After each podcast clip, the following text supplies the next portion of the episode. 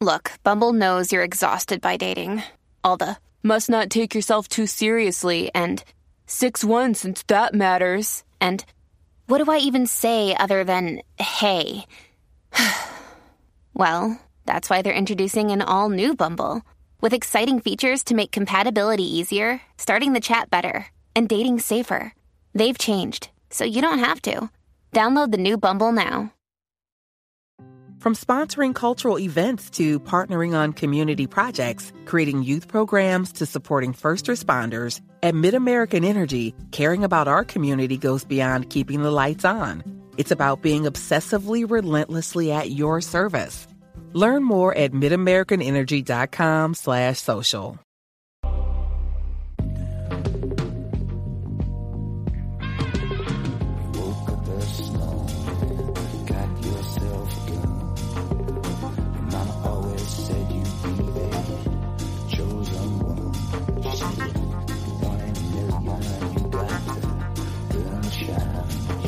Bienvenidos a Razones para Ver, el programa de fuera de series donde os comentamos por qué tenéis que ver una serie, analizando sus primeros episodios y siempre sin spoilers. Hoy vamos a hablar de The Serpent, la última serie de True Crime que, de la BBC que nos acaba de llegar por eh, vía eh, Netflix. Yo soy Marichu Olazábal y para hablar de The Serpent me acompaña Aloña Fernández Larrechi. Muy buenas, Aloña. ¿Qué tal, Marichu? Encantada de estar contigo aquí. Vengo a deciros que esto es un razones para ver y no un review, porque llevo un fin de semana con pesadillas gracias a la serie y no la he podido acabar de ver. Así que ya para que os sirva como previo. Eh, deciros que nada, que la estrena, la serie nos la trajo Netflix el 2 de abril, el viernes pasado, que son seis episodios, que como siempre en Netflix los podemos ver del tirón, son seis episodios de alrededor de una hora, y que no es un documental seriado, sino una serie ficcionada acerca de un personaje, un pollo que da mucho miedo. Eh, básicamente, eh, la historia nos habla de un señor que se pasó durante bastante tiempo secuestrando a turistas que estaban en Asia y acabando con ellos en alguno de los casos. Así que, si os parece, escuchamos el tráiler y nos vamos a ello. It's a good life that I provide here. I've been good to you. And you understand why it's hard for me to accept that you just want to leave.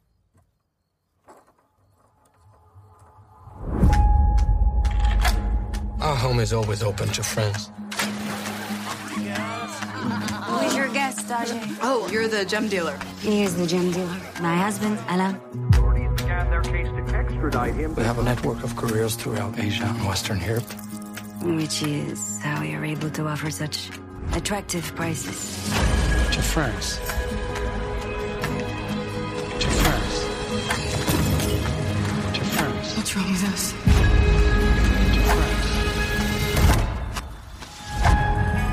Looking for two backpackers. I work for the Dutch embassy. Their families haven't heard from them in over two months. I have letters they wrote home in which they both described meeting a French gem dealer based out of Bangkok.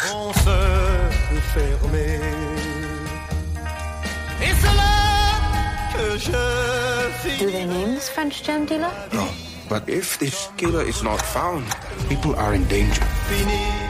What is my risk next to that? What is your risk?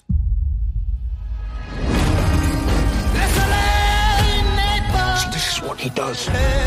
He robs, kills, forges victims' passports. He's the man known as the Serpent, Asia's most notorious killer. You are a killer too. Nobody has ever caught me. I expected to feel great guilt. I did not. I felt free. Muy bien, Aloña. Pues de Serpent. Uf, a ver, uf. Yo me lo paso muy mal. Si, yo es que lo he pasado muy mal este fin de semana. Eh, si tuvieras que explicarle a alguien de qué va exactamente, ¿qué, qué le contarías de esta serie? Bueno, pues eh, yo creo que es eh, una, serie, una serie sobre un asesino en serie, perdón por la redundancia, y, y, que cuenta la historia de este hombre que está ambientada en los años 70 y que él se, a pesar de sus orígenes, bueno, sus orígenes eran vietnamitas, pero, pero él tenía pasaporte francés y eh, su radio de acción, por así decirlo, era Tailandia, eh, todo el sudeste asiático en esa época, en los años 70, en los que, bueno, pues se llevaba mucho el, el hippie trail, como ellos lo llaman, el, el camino hippie, eso, ese momento de tu vida en el que como que no sabes qué hacer y, y, te sientes vacío y, y, pues la gente tenía problemas con, con pues abrazar la, no sé si la modernidad, el consumismo o, o, o estas nuevas formas de vida que, que, se, que se daban en los años 70, pues se iban allí a, a la India o a Tailandia a, a encontrarse espiritualmente, algo que, que, ya vimos de alguna manera en Wild Wild Country. Y bueno, pues allí eh, encontraban a un tipo que de primeras parecía un buen samaritano y que luego resultaba ser una persona bastante horrible que, que bueno, pues en algunos casos terminaba con, con, sus vidas. Bastante horrible es una forma bastante benévola de definirlos, lo tengo que decir. Eh, el rollo de la serie es que real, realmente no es una serie que venga a hablarnos de crímenes, no viene a hablar de asesinatos. Es una, es una cosa un poco distinta. No veréis eh, los cuerpos de los muertos, no se sabe absolutamente nada de la familia de las víctimas. Eh, básicamente, a lo largo de un salto en épocas que nos van haciendo, nos van contando la historia de este señor desde en realidad siete años antes del la actualidad, siendo la actualidad el momento de investigación en los años 70 por parte de un tipo de una embajada, de la embajada holandesa, que, en fin, a ese señor también hay que ponerle un pedestal, pero bueno, eh, en el que nos explica básicamente cuál era el entorno en el que vivía este señor y eh, cuál es la forma o la estrategia que utilizaba tanto él como su novia, como su secretario, que me encanta cuando lo define como secretario, eh, para, para, bueno, pues eso, para secuestrar a gente y para hacerles cosas muy feuchas. Sobre todo, lo más feucho es que eh, en realidad lo que vemos más tétrico es que hay una serie de gente que básicamente las dejaba secuestradas en Tailandia. O sea, les quitaba el pasaporte y les tenía el tiempo que ellos les cantara de las narices y estas son las historias que más se nos explican con detalle. Pero por el camino se nos va pasando por un montón de víctimas a las que la finalidad principal era robar. En realidad, quiero decir, eh, el crimen era muy blanco, lo que pasa es que lo hacía con, pues ya que estoy en ello, me importa un huevo tener que cargarme a quien sea, tener que eh, arruinar a quien sea de una forma mucho más profunda que económica y, la verdad es que es una monstruosidad de historia. Yo ya os digo, o sea, yo no he sido capaz de acabar de verla. Eh, el señor protagonista me da un miedo increíble y el señor secretario, un tal señor Ajay, que he mirado se llama Amesh Edidewera, eh, me da un, un cringe de mil pares de narices. O sea, lo estoy llevando terriblemente mal. Eh, os lo recomiendo completamente, ¿eh? la estoy llevando muy mal, pero os la recomiendo completamente. No os confundamos, no lo estoy diciendo como algo malo. Bueno, algo malo sí, porque estoy durmiendo mal, pero, pero que me, me, parece que consiguen sin, en ningún momento haber ni gritos, ni sangre, ni ver cuerpos, ni no, necesitan tirar por lo explícito para generar muchísimo temor. ¿Cuáles crees que serían sus puntos fuertes, Aloña? Pues eh, aparte de este, de este terrible protagonista, que, que bueno, eh, obviamente, y aunque no nos guste, pues, pues se engancha porque, porque tiene esta personalidad raruna y, tan peculiar en la que, como tú dices, pues eh, quizá la muerte era la salida más fácil, pero no era su intención. Él lo que quería era seguir llevando un tren de vida fantástico y fabuloso ahí en, en Tailandia y pues eh, los medios que escoge son eh, robar a turistas, que, que, ya dice bastante de por sí, porque, bueno, eh, sí que es cierto que cuando tú te vas a pasar una temporada, como hacía esta gente cuando se marchaba a, a, recorrer el sureste asiático, pues te llevas bastante dinero, pero, pero robar a un turista, pues dentro de lo que cabe, no es una cosa que digas roba cuatro y me retiro, o sea, tiene que ser un trabajo constante, te supone eh, un engaño constante. Él también tenía, no era el único engaño que llevaba a cabo, porque también se supone que, que era eh, vendedor de, gemas, de piedras. Y, bueno, eh, yo creo que, que el, el, personaje en sí mismo, mm, pues es que además está muy bien hecho, el, el actor lo, lo, hace muy bien, que por cierto también sale en, en The Mauritanian, que es una película que está ahora eh, en los cines en los que está. Sí. Y, y, bueno, eh, me da pena porque igual no se desarrolla lo suficiente, pero sí que es cierto que, que, tenemos la oportunidad de ver cómo le funcionaba la cabeza, que era de una manera un poco particular, y cuáles eran sus problemas. Ahora bien, yo no me he centrado en él, o mi ira no se ha centrado en él, o, igual lo que he conseguido es empatizar con, con el señor Kanipenberg, que es el, el tercer secretario de la, de la embajada holandesa, que de buenas a primeras pues decidió que, que, que, se iba a poner a resolver un crimen porque tenía una carta sobre su mesa que decía que bueno que unos padres pues llevaban sin ver dos meses sin saber nada de, de, de uno de sus hijos y su pareja durante dos meses eh, me gusta más esa historia obviamente a todo el mundo le va a gustar más esa historia porque la otra es terrible y me parece, pues bueno, que, que, es muy entretenido, ¿no? El ver como cinco personas que, que son personas, pues, pues eso, hay dos diplomáticos, dos amas de casa y un cocinero. Y, y se dedican pues a, a, a, investigar por su cuenta y a ver cómo pueden terminar con, con algo que, que, creen que es horrible, porque de primeras no saben, no, no pueden certificar, pues creemos que este señor es el culpable y, y, y, le vamos a llevar a la cárcel, ¿no? Tienen que trabajar mucho y tienen que hacer muchas cosas que incluso les ponen en peligro a ellos para, para demostrarlo. Y eh, yo creo que esa parte de la historia es, es muy atractiva porque, bueno, el, el Billy Hole, el, el, que hace del, del eh, ay, el, el embajador, el no. secretario el tercer secretario, eh, pues lo hace muy bien, es muy, está muy dedicado, está muy metido en el papel, eh, eh, sufre mucho, su mujer también está muy bien. Y yo creo que es, es fácil empatizar con ellos y sobre todo con, con el riesgo que corren, ¿no?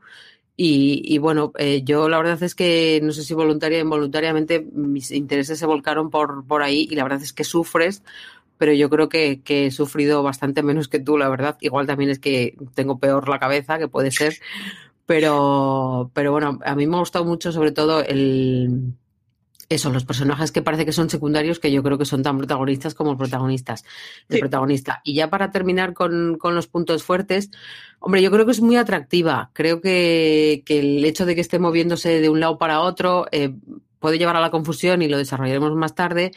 Pero también eh, creo que, bueno, pues, pues está muy bien el, el que viaje por el sureste asiático, el que luego se, se mueva por Francia o antes o después. O sea, mmm, tiene una gran capacidad para, creo que ahí, ahí, la BBC se ha gastado sus dineros y, y, están bien gastados porque creo que está muy bien hecho y el diseño de producción está muy bien. Y por supuesto, pues los, los intérpretes también. Con lo cual, bueno, eh, yo tengo alguna pega, pero, pero creo que es una serie que está muy bien. Sí, y tiene además el que el inicio puede ser un poco mareante porque hay unos saltos de tiempo constantes que según y cómo pueden ser un poco complicados de, de ubicar, pero no, mm, no os preocupéis porque en realidad esos saltos de tiempo son siempre el mismo. Entonces al principio te desorienta un poco, pero enseguida ya le coges la cuerda y, y, y, entiendes perfectamente porque tampoco te están explicando física cuántica. Al final son tres periodos de tiempo en los que se salta y ya está. Y son muy pocos personajes, aunque al principio pueda parecer que hay mucha gente de la que te está hablando. Y la historia al final eh, tiene dos focos, o sea, acaba evolucionando para explicarte desde dos puntos de vista. El de los malos y el de los buenos, digamos, ¿no?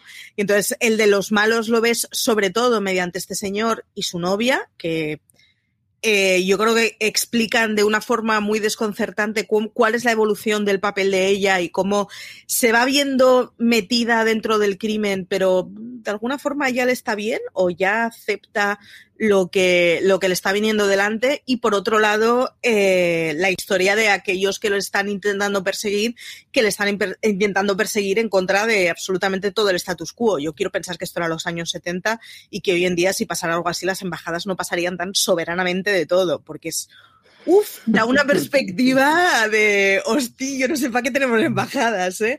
Estamos hablando de una historia que es de los años 70 y es que es una historia que, está basada en hechos reales. Yo tengo que reconocer que no me he dedicado a mirar especialmente cuánto de lo que me cuentan eh, es real y cuánto no. Yo por el momento me he dedicado a disfrutar de la ficción, me quedan eso, dos episodios para ver y cuando acabe de verla me pondré a ver cuánto de lo que nos cuentan es verdad y cuánto no pero por ahora eh, me lo tomo como una ficción basada en algo. Sí que sé que está basada en un libro, pero a su vez no me he puesto a mirar cuál, es la rigurosidad del libro.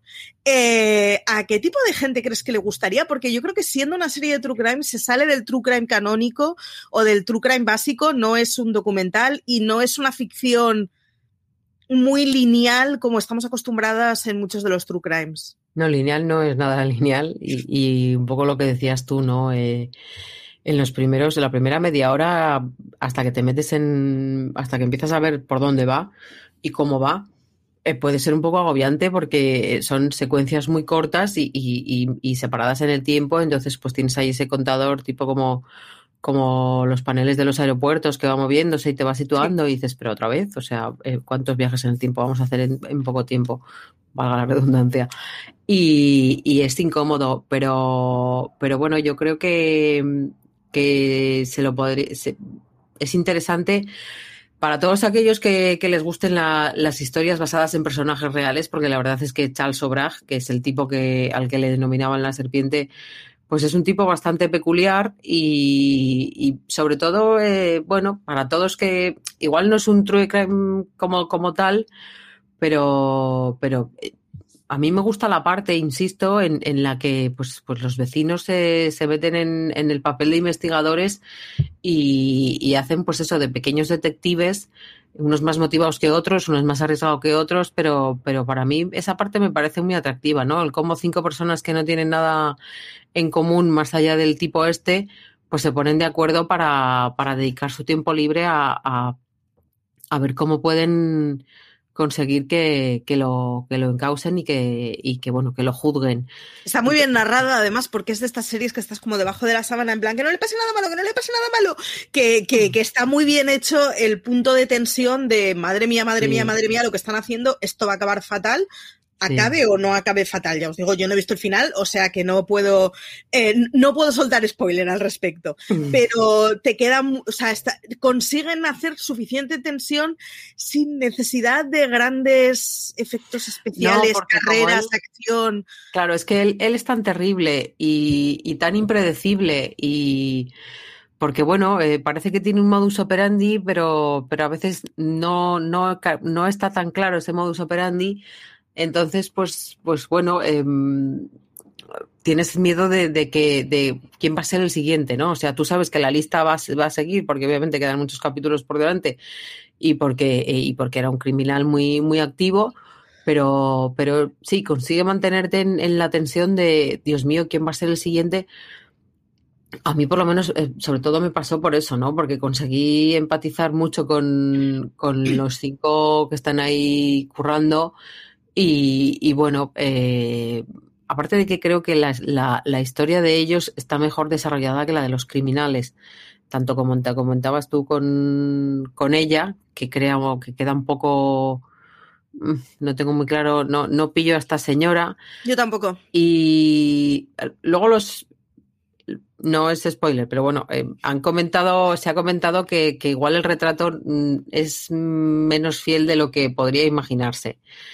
Y en cuanto a Sobrag, sí que tiene la oportunidad en, en pequeñas pinceladas de, de, comentar cuáles son sus problemas, por qué tiene la cabeza como la tiene y por qué hace lo que hace, pero, pero yo creo que son pinceladas muy difuminadas, ¿no? Entonces, pues eh, en mi caso, claro, es más, más fácil em, empatizar con, con los holandeses y los franceses y el belga porque, bueno, para, por lo menos tienen claro dónde van y qué es lo que quieren. Entonces, pues pues ahí está. Yo se lo recomendaría a, cualquiera que, le gusten, pues eso, las, las series criminales y sobre todo eh, les animaría a que, a que los primeros capítulos no, no se rindiesen, no se diesen por vencidos, porque sí que hay gente que dice, es que hay mucho salto en el tiempo, es que es un poco confusa, es que me parece aburrida. Bueno, yo recomendaría aguantar por lo menos hasta el tercero o el cuarto, que por otra parte creo que es donde, hasta donde hay que aguantar con cualquier serie. Y, y bueno, pues eh, un poco el, a ver si, si les gana con eso, porque yo creo que es una serie muy, muy interesante, que tiene defectos, pero que está muy bien y que sobre todo te, te tiene ahí pegado al sofá ocho horas, pero, pero vamos, sin darte cuenta. Pues eso es todo, que no nos hemos dejado mucho por decir. Eh, invitaros a verla, eso es, no es una historia apta para niños, no es, o sea, ya no hay, no hay nada que estéis viendo explícito, pero es permanentemente macabra, digámoslo así.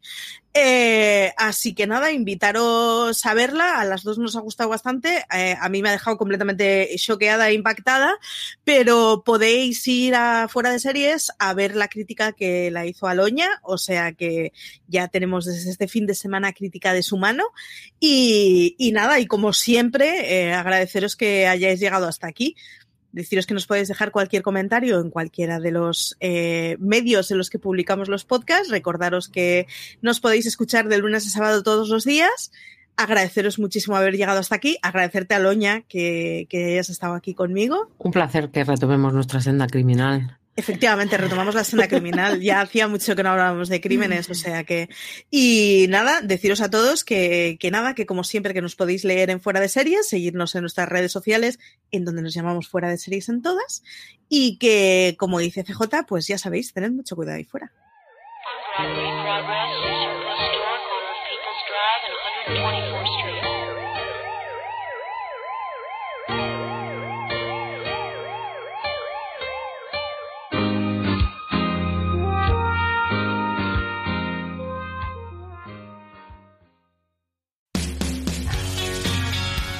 BP vuelve a tener grandes noticias para todos los conductores.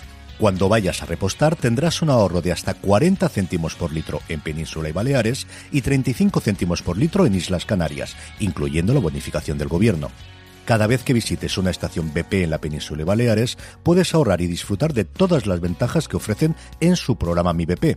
Y si lo haces desde Canarias, podrás disfrutarlas a través del plan Dino BP. Así que ya sabéis, BP nos lo pone fácil para ahorrar al máximo estés donde estés. Hazte con su tarjeta en sus estaciones de servicio y si quieres consultar más información, puedes hacerlo en mibp.es y plandinobp.es.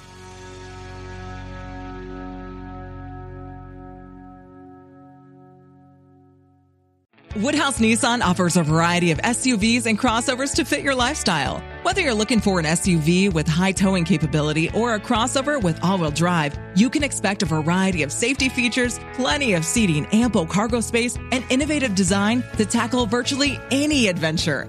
Explore the Nissan lineup of SUVs and crossovers featuring Rogue, Rogue Sport, Kicks, Murano, Pathfinder, and Armada. Visit one of our two Nissan locations or shop online at woodhouse.com.